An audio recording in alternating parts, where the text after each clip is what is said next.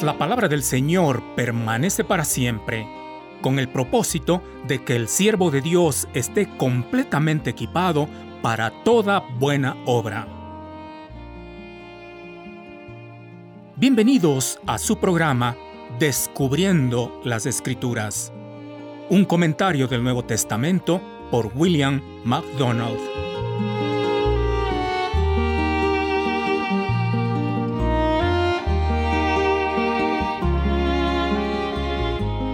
En el estudio de hoy seguiremos con el tema Los beneficios prácticos del Evangelio.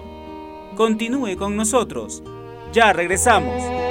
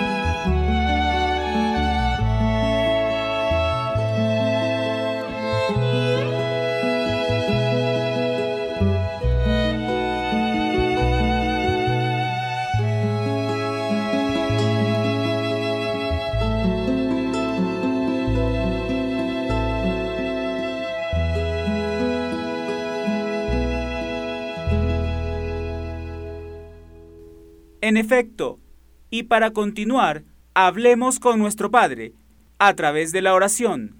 Te agradecemos Dios por tus favores sobre nuestras vidas.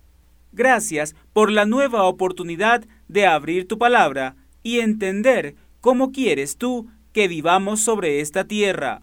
Alabado seas en Cristo Jesús. Amén.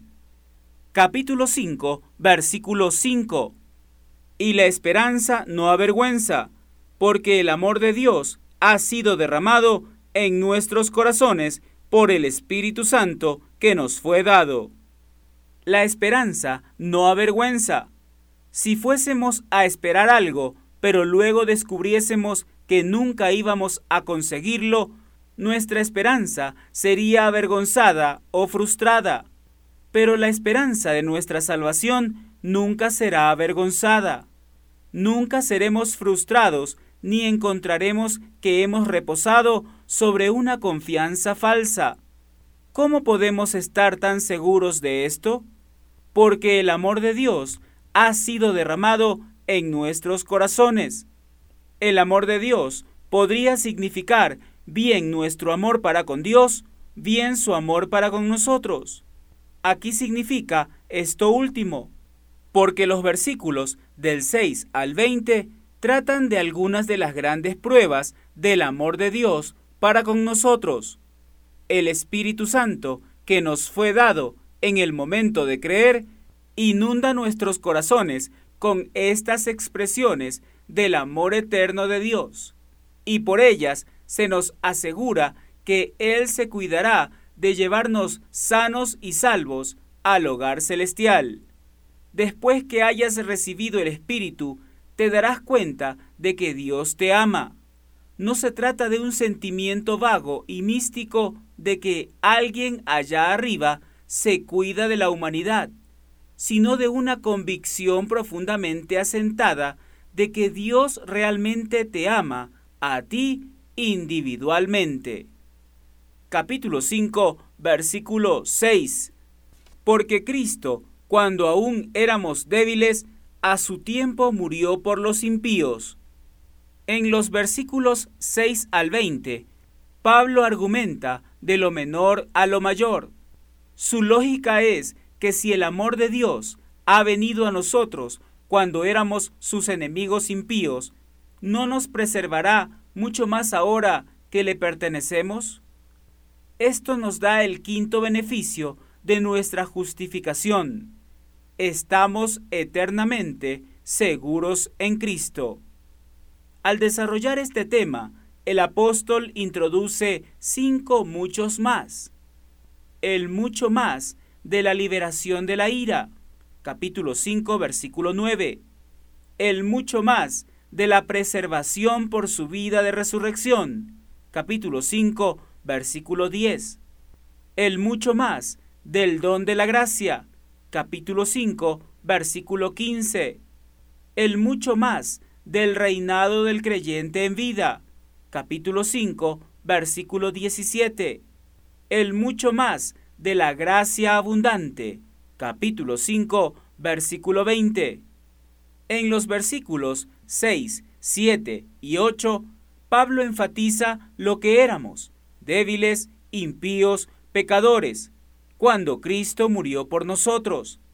En los versículos 9 y 10, enfatiza lo que somos ahora, justificados por la sangre de Cristo, reconciliados por su sangre, y la certidumbre resultante de lo que el Salvador hará por nosotros, librarnos de la ira, preservarnos por su vida. Primero, se nos recuerda que éramos débiles, impotentes, sin fuerza, incapaces de salvarnos por nosotros mismos. Pero en el tiempo predeterminado, el Señor Jesucristo visitó nuestro planeta y murió por los hombres. Y no murió por buenos hombres, como algunos podrían suponer, sino por los impíos.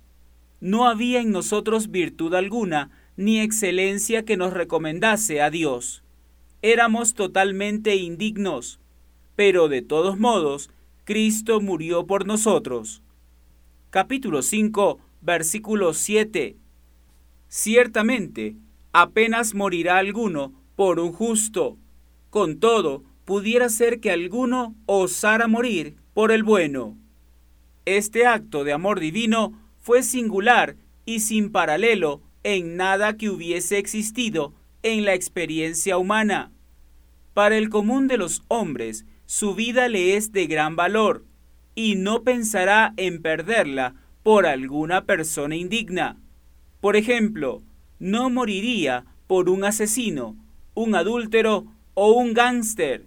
De hecho, le costaría morir incluso por un justo, por alguien que sea honrado y fiable, pero no especialmente cálido. Es posible que en un caso extremo estuviese dispuesto a morir por un hombre de bien, significando uno que es amable, amistoso, amante y querido. Capítulo 5, versículo 8. Mas Dios muestra su amor para con nosotros, en que siendo aún pecadores, Cristo murió por nosotros. El amor de Dios es totalmente sobrenatural y extramundano. Demostró su maravilloso amor por nosotros, enviando a su amado Hijo. Cuando siendo nosotros aún pecadores, Cristo murió por nosotros. Si preguntamos por qué lo hizo, hemos de buscar la respuesta en la voluntad soberana de Dios mismo. No había bien alguno en nosotros que pudiese suscitar tal amor. Capítulo 5, versículo 9. Pues mucho más, estando ya justificados en su sangre, por él seremos salvos de la ira. Ahora existe un nuevo conjunto de condiciones. No somos ya más contados como pecadores culpables. Al costo enorme de la sangre del Salvador, derramada por nosotros en el Calvario, hemos sido contados como justos por Dios, por cuanto Él pagó un tan alto precio para justificarnos cuando éramos pecadores. ¿No seremos mucho más salvos de la ira por medio de Cristo? Si Él ya ha pagado el mayor precio para llevarnos a su favor, ¿es acaso probable que nos permita perecer al fin? Salvados de la ira podría significar bien salvados fuera de la ira o liberados de todo contacto con la ira. Aquí creemos que la preposición del griego apo significa esto último, eximidos de todo contacto con la ira de Dios. bien en el tiempo, bien en la eternidad. Capítulo 5, versículo 10. Porque si siendo enemigos, fuimos reconciliados con Dios por la muerte de su Hijo, mucho más, estando reconciliados, seremos salvos por su vida. Volviendo atrás a lo que éramos y a lo que ahora somos, pensemos en ello de esta manera. Fue siendo enemigos que fuimos reconciliados con Dios por la muerte de su Hijo. Nosotros teníamos hostilidad hacia el Señor y estábamos satisfechos con ello. Dejados a nosotros mismos, no sentíamos necesidad de ser reconciliados con Él. Piensa en esto, enemigos de Dios. Dios no compartía nuestra actitud en esta cuestión. Él intervino con una exhibición de pura gracia. La muerte sustitutoria de Cristo eliminó la causa de nuestra hostilidad contra Dios, nuestros pecados. Por la fe en Cristo, hemos sido reconciliados con Dios. Si Dios compró nuestra reconciliación a un precio tan elevado, ¿acaso nos dejará ir jamás? Si fuimos reconciliados con Dios por la muerte de su Hijo, lo cual es un símbolo de absoluta debilidad, ¿no seremos preservados hasta el fin por la vida presente de Cristo a la diestra de Dios, una vida de poder infinito? Si su muerte tuvo tanto poder para salvarnos, ¿cuánto más tendrá poder su vida para guardarnos? Capítulo 5, versículo 11.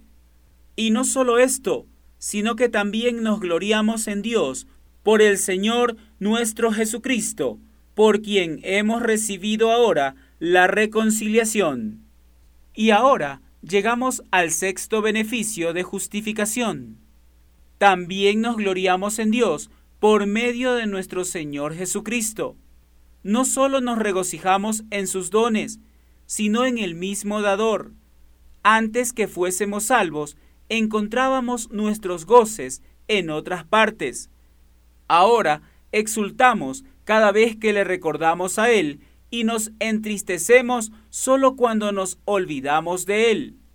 ¿Qué ha producido este maravilloso cambio de modo que ahora podemos regocijarnos en Dios? Es la obra de Jesucristo, lo mismo que todas nuestras otras bendiciones. Este gozo nos viene por medio de Él. El séptimo beneficio del que disfrutan los justificados se encuentra en las palabras hemos recibido ahora la reconciliación. La reconciliación se refiere al establecimiento de la armonía entre Dios y el hombre por medio de la obra sacrificial del Salvador. La entrada del pecado había introducido la alienación, el extrañamiento y la enemistad entre el hombre y Dios. Al quitar el pecado, que era lo que había causado la enajenación, el Señor Jesús restauró a aquellos que creen en Él a un estado de armonía con Dios. Deberíamos observar de pasada que Dios no necesitaba ser reconciliado. Era el hombre quien lo necesitaba, porque estaba enemistado con Dios.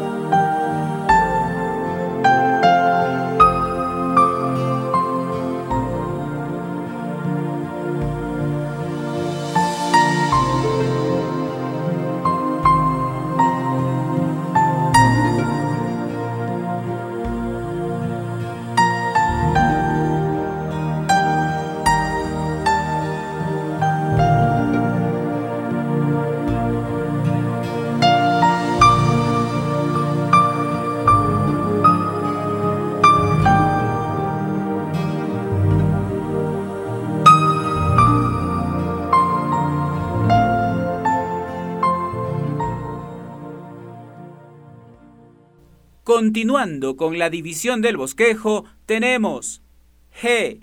El triunfo de la obra de Cristo sobre el pecado de Adán. Capítulo 5, versículo 12. Por tanto, como el pecado entró en el mundo por un hombre, y por el pecado la muerte, así la muerte pasó a todos los hombres por cuanto todos pecaron. El resto del capítulo 5 sirve como puente entre la primera parte de la carta y los siguientes tres capítulos. Está vinculado con la primera parte al recoger el tema de la condenación por medio de Adán y de la justificación por medio de Cristo, y al mostrar que la obra de Cristo excede de lejos en su peso de bendición lo que hizo la obra de Adán en miseria y pérdida se vincula con los capítulos 6 al 8, pasando de la justificación a la santificación y de los actos de pecado al pecado en la naturaleza humana. Adán es presentado en estos versículos como la cabeza federal o representante de todos aquellos que están en la vieja creación. Cristo es presentado como la cabeza federal de todos los que están en la nueva creación. Una cabeza federal actúa por todos aquellos que están por debajo de él. Por ejemplo, cuando el presidente de un país firma un proyecto de ley y lo transforma en ley, está actuando por todos los ciudadanos de aquel país. Esto es lo que sucedió en el caso de Adán. Como resultado de su pecado, la muerte humana entró en el mundo. La muerte vino a ser la parte común de todos los descendientes de Adán, porque todos en él pecaron. Es cierto que todos ellos cometían también actos de pecado, pero no es esto lo que aquí es tratado. La tesis de Pablo es que el pecado de Adán fue un acto representativo y toda su posteridad es contada como que pecaron en él. Alguien podría objetar que fue Eva y no Adán quien cometió el primer pecado en la tierra. Esto es cierto, pero por cuanto Adán fue el primero en ser creado, le había sido dada la condición de cabeza, así que él es visto como actuando por todos sus descendientes. Cuando el apóstol Pablo dice aquí que la muerte alcanzó a todos los hombres, se está refiriendo a la muerte física, aunque el pecado de Adán trajo también la muerte espiritual. Los versículos 13 y 14 muestran que lo que está a la vista es la muerte física. Cuando acudimos a este pasaje de la Escritura, surgen inevitablemente ciertas cuestiones. ¿Es justo que la posteridad de Adán sea constituida pecadora solo porque él pecó? ¿Condena Dios a los hombres por nacer pecadores o solo por aquellos pecados que realmente cometen ellos? Si los hombres nacen con una naturaleza pecaminosa y si por tanto pecan porque nacen pecadores, ¿cómo puede Dios tenerlos como responsables de lo que hacen? Los eruditos bíblicos han luchado con estos problemas y una multitud de otros similares, y han llegado a una sorprendente variedad de conclusiones. Sin embargo, hay ciertas realidades de las que podemos estar seguros. Primero, la Biblia enseña que todos los hombres son pecadores, tanto por naturaleza como por práctica.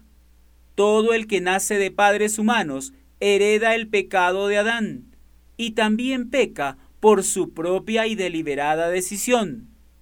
Segundo, sabemos que la paga del pecado es la muerte, tanto la muerte física como la separación eterna de Dios pero nadie tiene que pagar la pena por el pecado, excepto si quiere. Este es el tema de vital importancia. Pagando un precio enorme, Dios envió a su Hijo para que muriese como sustituto por pecadores. La salvación del pecado y de su paga se ofrece como un libre don por la fe en Jesucristo. El hombre es condenado sobre una triple base. Tiene una naturaleza pecaminosa. El pecado de Adán le es imputado y es un pecador por la práctica. Pero su culpa culminante es su rechazo de la provisión que Dios ha hecho y procurado por su salvación, como lo muestra en Juan capítulo 3 versículos 18, 19 y 36. Pero alguien preguntará, ¿y qué de los que nunca han oído el Evangelio? Esta pregunta está respondida, al menos en parte, en el capítulo 1. Más allá de esto, podemos descansar en la certidumbre de que el juez de toda la tierra hará lo que es justo, según Génesis capítulo 18, versículo 25. Nunca actuará ni injusta ni indebidamente. Todas sus decisiones están basadas en la equidad y en la rectitud. Aunque ciertas situaciones plantean problemas para nuestra corta vista, no son problemas para Él. Cuando se haya oído la última causa y se cierren las puertas del tribunal, nadie tendrá una base legítima para apelar el veredicto. Capítulo 5, versículo 13. Pues antes de la ley había pecado en el mundo, pero donde no hay ley, no se inculpa de pecado. Pablo demostrará ahora que el pecado de Adán afectó a toda la raza. Primero observa que había pecado en el mundo durante el periodo desde Adán hasta la promulgación de la ley en el monte Sinaí. Pero durante aquel tiempo no hubo una ley de Dios claramente revelada. Adán había recibido un claro mandamiento verbal del Señor, y muchos siglos después los diez mandamientos fueron una revelación escrita, concreta, de la ley divina. Pero en el periodo intermedio, los hombres no tuvieron un código legal de parte de Dios. Por ello, aunque había pecado durante aquel tiempo, no había transgresión, porque la transgresión es la infracción de una ley conocida. Pero el pecado no se imputa como transgresión donde no hay ley que lo prohíba. Capítulo 5, versículo 14. No obstante, reinó la muerte desde Adán hasta Moisés, aun en los que no pecaron a la manera de la transgresión de Adán, el cual es figura del que había de venir. Pero la muerte no se tomó vacaciones durante la época en la que no había ley. Con la sola excepción de Enoch, la muerte reinó sobre toda la humanidad. No se puede decir que estas personas murieron por transgredir un mandamiento concreto de Dios, como en el caso de Adán. Entonces, ¿por qué murieron? La respuesta se implica, murieron porque habían pecado en Adán. Si esto parece injusto, recuérdese que no tiene nada que ver con la salvación. Todos los que pusieron su confianza en el Señor fueron salvados eternamente, pero murieron físicamente igualmente. Y la razón de que murieron era a causa del pecado de su cabeza federal, Adán. En su papel como cabeza federal, Adán era figura, tipo o símbolo del que había de venir, es decir, del Señor Jesucristo. En los versículos siguientes, Pablo desarrollará el tema de estas dos cabezas federales, pero más por vía de contraste que de similitud. Mostrará que en Cristo se glorían los hijos de Adán por más bendiciones que las que su padre perdió. Hacemos una pausa en el comentario de hoy. Nuestro anhelo es que el mismo haya sido de gran bendición para su vida y esperamos nos acompañe en el próximo programa. Agradecemos su atención y le animamos para que nos sintonice en nuestro próximo programa y juntos continuemos descubriendo las escrituras. Para continuar con el estudio de la palabra de Dios, le recomendamos que adquiera en su librería cristiana el comentario del Nuevo y Antiguo Testamento por William MacDonald.